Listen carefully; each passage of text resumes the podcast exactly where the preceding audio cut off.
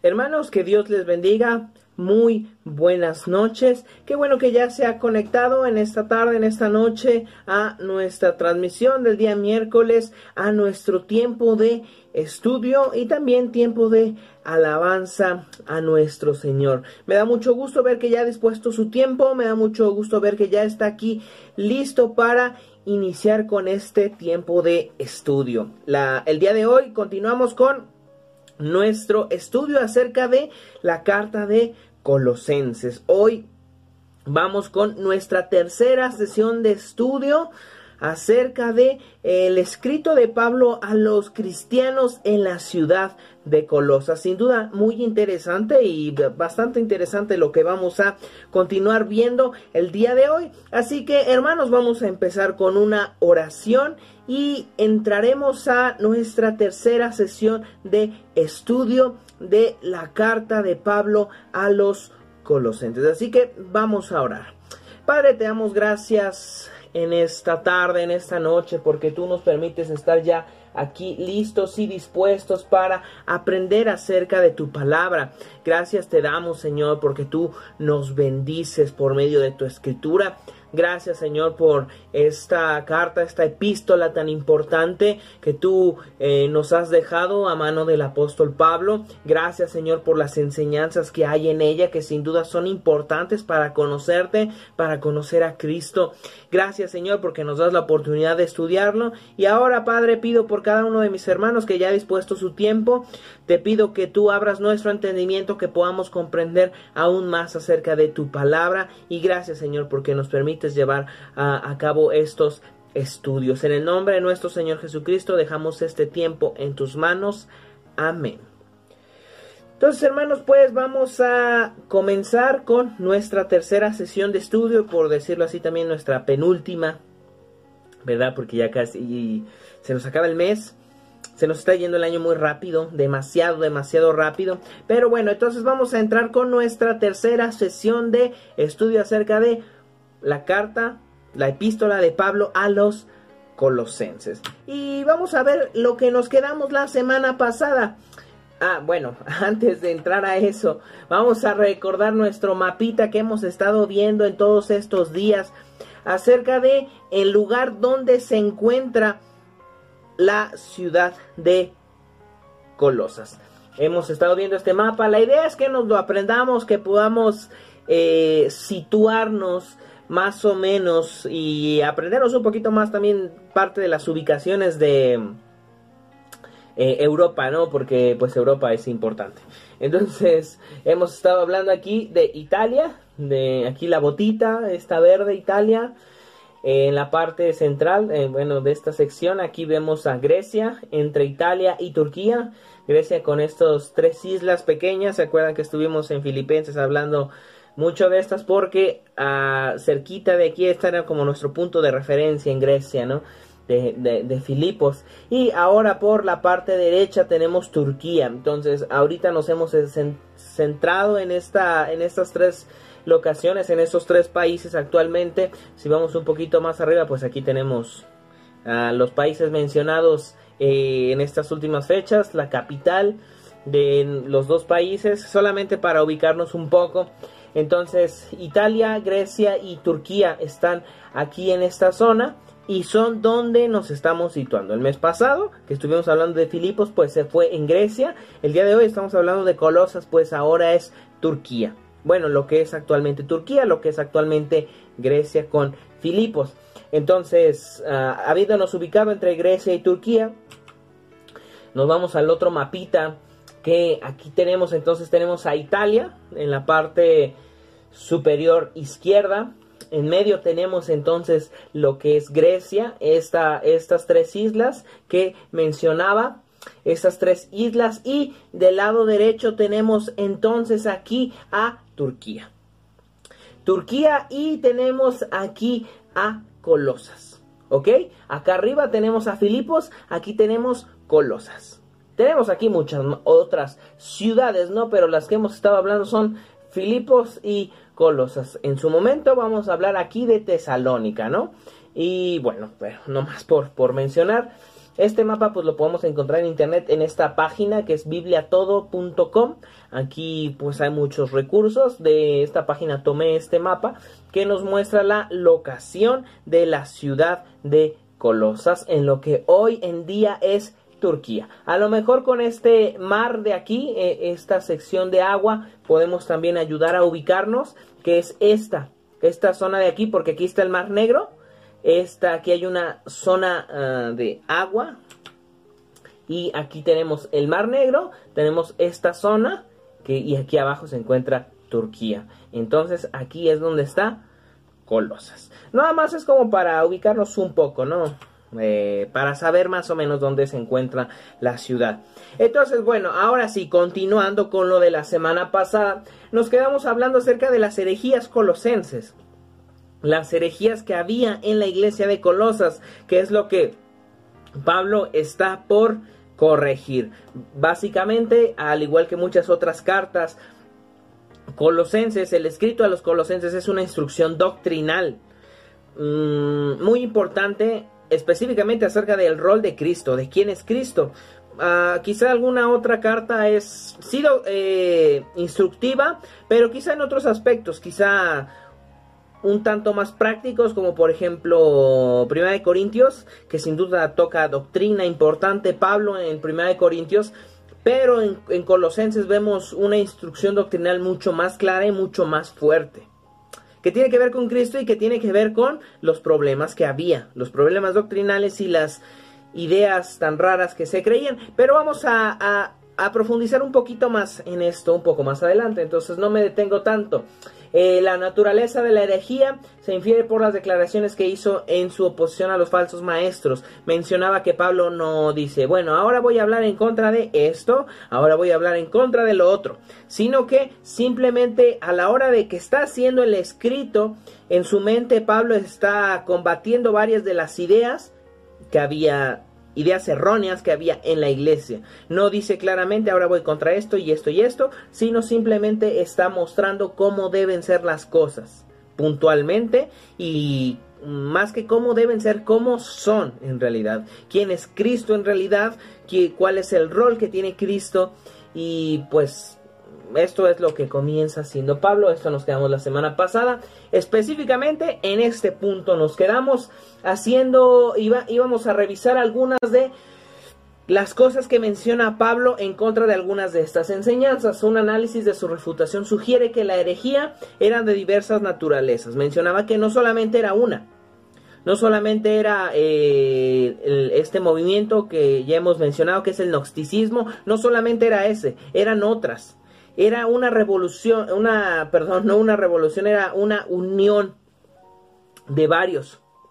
Entonces, ah, Pablo está combatiendo con varias de estas, ¿no?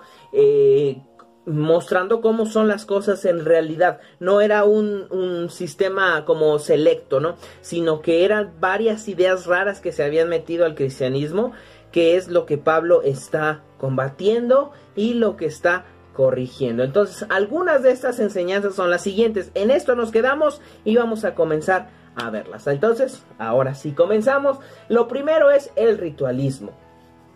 Ah, este estaba sujeto a reglas estrictas sobre los tipos de alimentos y bebidas permisibles, festividades religiosas y la circuncisión. O sea, judaísmo. O sea, judaizantes. O sea, regresando a la ley. Eh, hoy en día también es una tendencia muy ah, dada en el cristianismo acerca de que hay que guardar el Antiguo Testamento para obtener la salvación, ¿no? Hay que circuncidarse, hay que guardar las fiestas, hay que guardar el sábado y que si no guardamos el sábado entonces ah, pues no somos salvos, condenados al infierno, todo esto tiene que ver con un mal entendimiento del Antiguo Testamento. Y del Nuevo también. Y de la obra de Cristo también. O sea, es un mal entendimiento de todo. Entonces, el ritualismo se basa en, esto. O sea, reglas que se tienen que cumplir para que uno pueda ser salvo. Reglas que se tienen que cumplir para que uno mm, sea aceptado delante de Dios. Y eso está lejos de lo que la escritura verdaderamente dice. Vamos a ver estos pasajes. 2, 16 y 17 de Colosenses.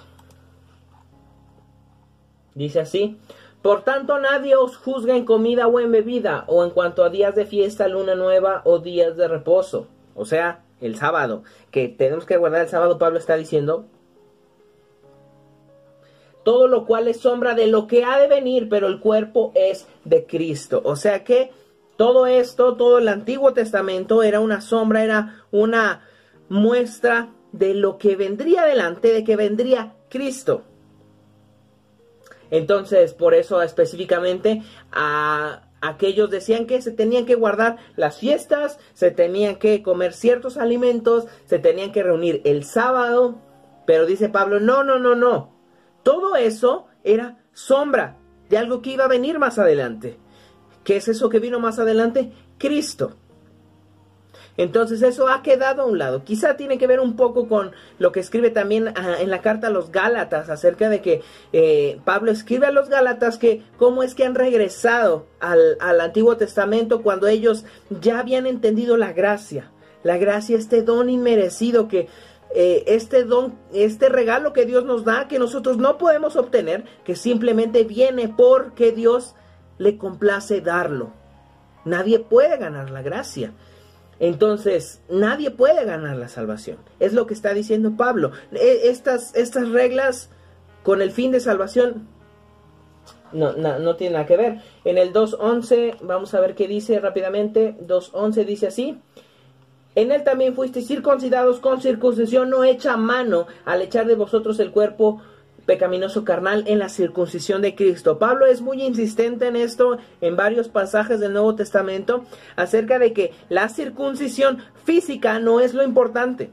Lo importante es la circuncisión del corazón, porque los judíos, en cuanto a la ley, con este asunto de eh, seguir todas las reglas, los alimentos, el día sábado y también la circuncisión uno se circuncidaba y obtenía como la salvación, por así decirlo. Lo he mencionado algunas otras veces, los judíos incluso aún siguen creyendo que eh, en el cielo quien está a la puerta es Abraham y que los está esperando a todos aquellos que ah, se han circuncidado. Pero dice Pablo, no, no se trata de la circuncisión física, se trata de la circuncisión en el corazón, que sucede por la obra de Cristo. Ah... El 3.11, vamos a ver qué dice el 3.11, hablando acerca de lo mismo. Donde no hay griego ni judío, circuncisión ni incircuncisión, bárbaro ni escita, siervo ni libro, sino que Cristo es el todo y en todos. No se trata de algo físico, no hay una diferenciación de raza, no hay. Es por creer en la obra de Cristo no por guardar los mandamientos, no por circuncidarse, no por guardar el sábado, es por creer en la obra de Cristo. Vemos también otro asunto importante que había que se practicaba en la iglesia de los colosenses que es el ascetismo. El ascetismo es la idea de despojarse o de dejar algunas prácticas que ah, ¿cómo decirlo? O sea, despojarse de algunas prácticas que al final son traen satisfacción, que quizá cumplen con algunas necesidades. Entonces la idea es despojarse de lo que más se pueda. Vamos a ver qué dice Pablo 2.21. Dice así. Ah, pues si habéis muerto con Cristo en cuanto a los rudimentos del mundo, ¿por qué? Como si vivieseis en el mundo, os sometéis a preceptos tales como no manejes, ni gustes, ni aún toques en conformidad a mandamientos y doctrinas de hombres, cosas que todo, eh, cosas que todas se destruyen con el uso.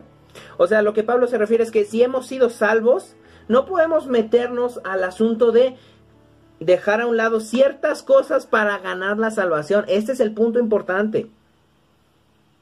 Por eso dice Pablo, ¿por qué se meten a estos, a estos preceptos de que buscan llevarnos a Dios?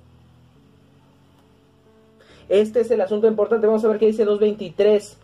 Eh, sí, 2.23 dice así. Tales cosas a la verdad tienen cierta reputación de sabiduría en el culto voluntario, en humildad y en duro trato del cuerpo, pero no tienen valor alguno contra los apetitos de la carne. La idea entonces es que haciendo a un lado esto, pues eh, la carne deja de tener poder, ¿no? Entonces, Pablo aquí está diciendo, no es cierto, no es cierto que si dejas de hacer eso, vas a también a dejar, a querer dejar de pecar, no es cierto. ¿Cómo se radica eso? Estando en la presencia de Dios, en una constante búsqueda de la presencia de Dios, no sometiéndonos a ciertas reglas. Este es eh, un punto importante que a veces confundimos mucho. A veces la gente cree, o incluso nosotros como cristianos llegamos a creer que el cristianismo se trata de ciertas reglas de cosas que no tenemos que hacer. Eso es como muy popular, ¿no? Cuando, cuando la gente dice, no, ¿y por qué tú no vas a fiestas, tú no vas a bailes tal? A veces se dice, no, pues porque mi religión no me lo permite. Eh, bueno, quizás algunos en broma, quizás algunos no tan en broma, lo dicen. Y esto lo que sugiere es este malentendimiento de lo que verdaderamente es eh, el seguir a Jesús, el seguir a Dios. Porque no se trata de una base de reglas, una, una lista de reglas de cosas que no podemos hacer. O sea, no lo hago porque me lo impiden. No se trata de eso. Se trata de un despojo o un, no, un sí, un dejar de practicar ciertas cosas, pero por amor a. No porque me obligan a hacerlo. Sí, dejamos de hacer ciertas cosas, pero porque entiendo, entiendo el sacrificio de Cristo, entiendo lo que esto me conlleva, entiendo que esto no me acerca a Dios y por eso lo hago a un lado. No es una lista de reglas que tengo que hacer para ser aceptable ante Dios, es una lista de reglas que tengo que hacer para poder acercarme a Dios. No, son cosas diferentes. Y esto es lo que dice Pablo. O sea, estas cosas no el despojarse, el hacer a un lado ciertas prácticas, viene de un entendimiento verdadero de lo que es el sacrificio de Cristo. O sea, yo dejo de pecar porque sé que Cristo me salvó de eso. ¿Por qué voy a continuar pecando? Cristo murió por eso. ¿Por qué voy a seguir practicándolo? No es que eh, Dios me dice que, ah, por decirlo así, Ah, que no puedo hacer esto y me obligo y porque no entiendo por qué lo hago y, y ya. Incluso dice Pablo específicamente, reglas de hombres. O sea, algunas cosas en específico que tengo que no hacer para acercarme a Dios. No. Pablo lo que está diciendo es que debe de haber un entendimiento certero, verdadero de el valor del sacrificio de Cristo, lo cual nos lleva a dejar de practicar ciertas cosas.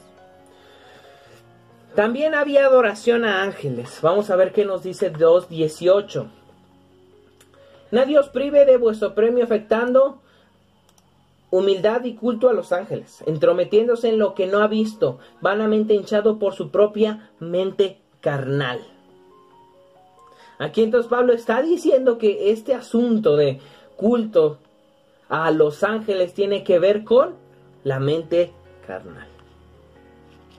Eh, también vemos un asunto muy importante, muy delicado, que es menosprecio de Cristo.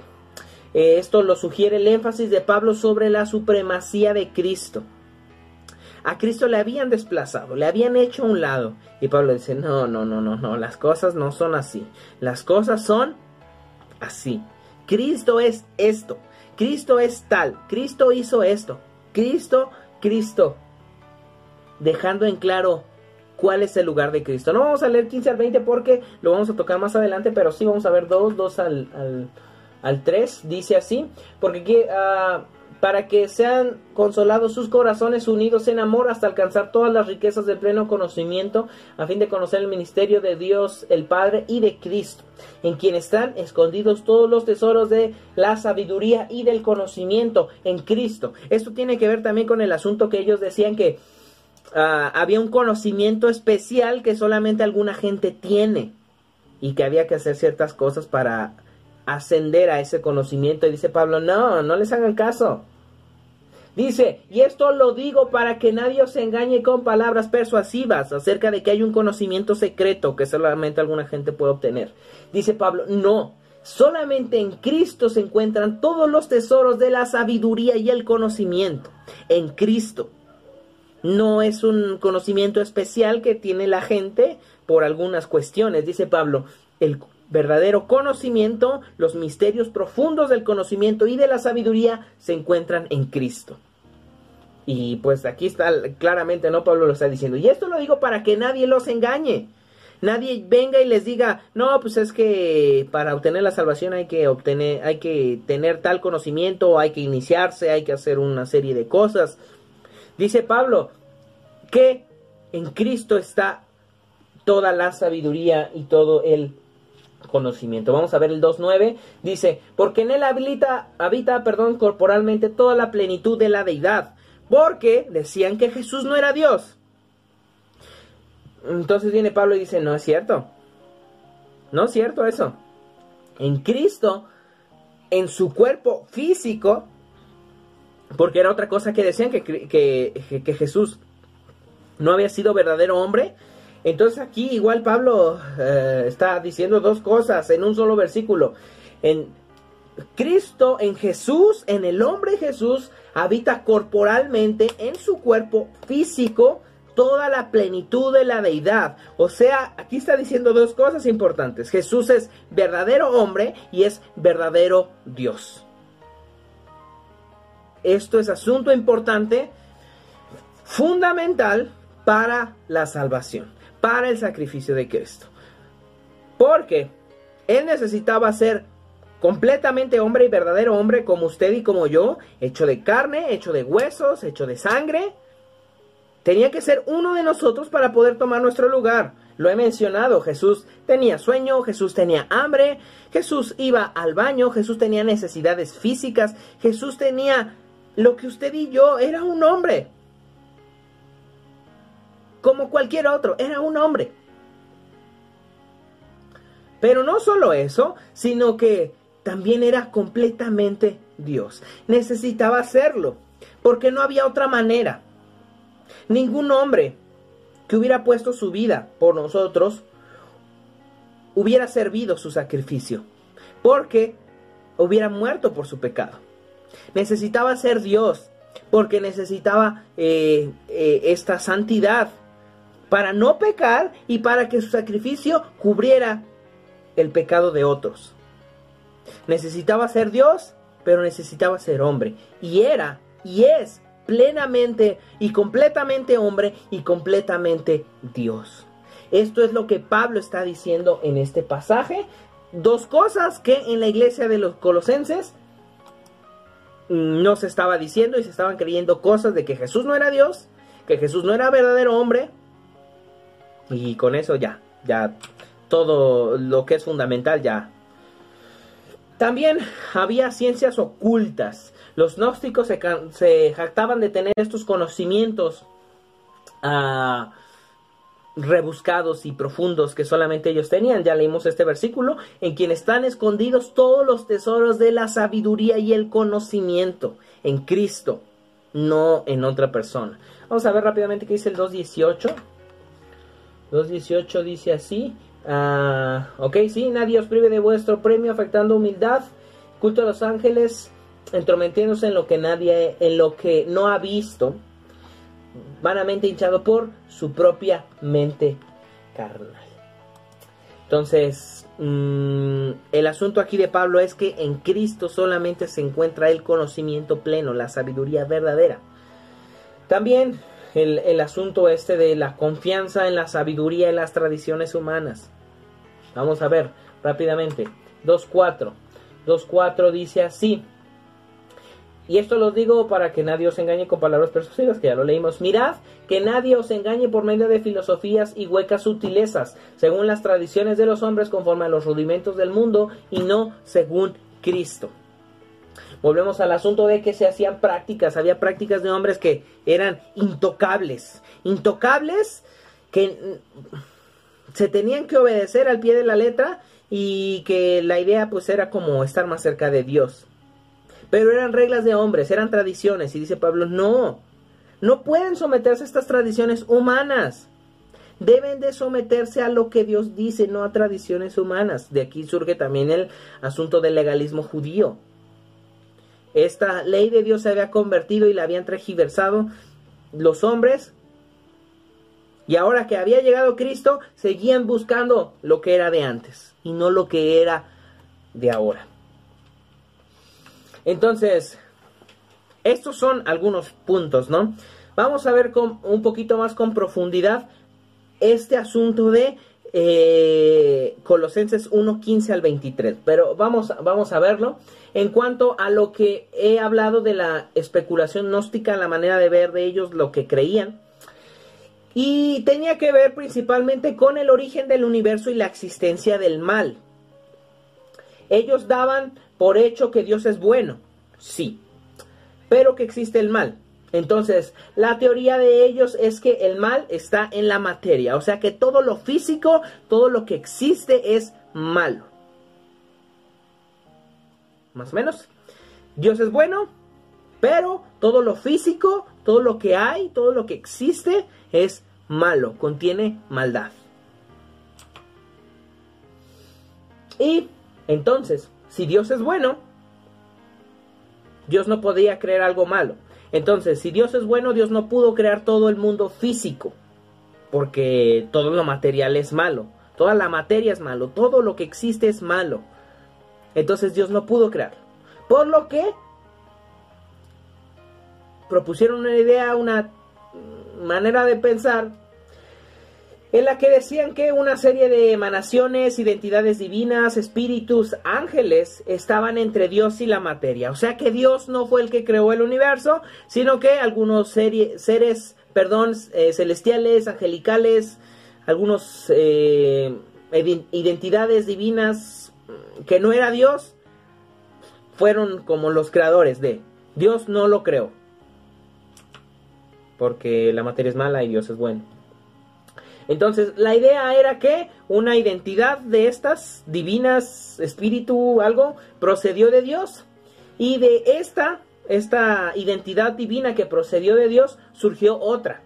Así, constantemente hasta que hubo una identidad lo suficientemente alejada de Dios para que Dios no quedase contaminada por la creación de materia mala y sin embargo lo, suficientemente cercano para tener el poder de hacer la obra.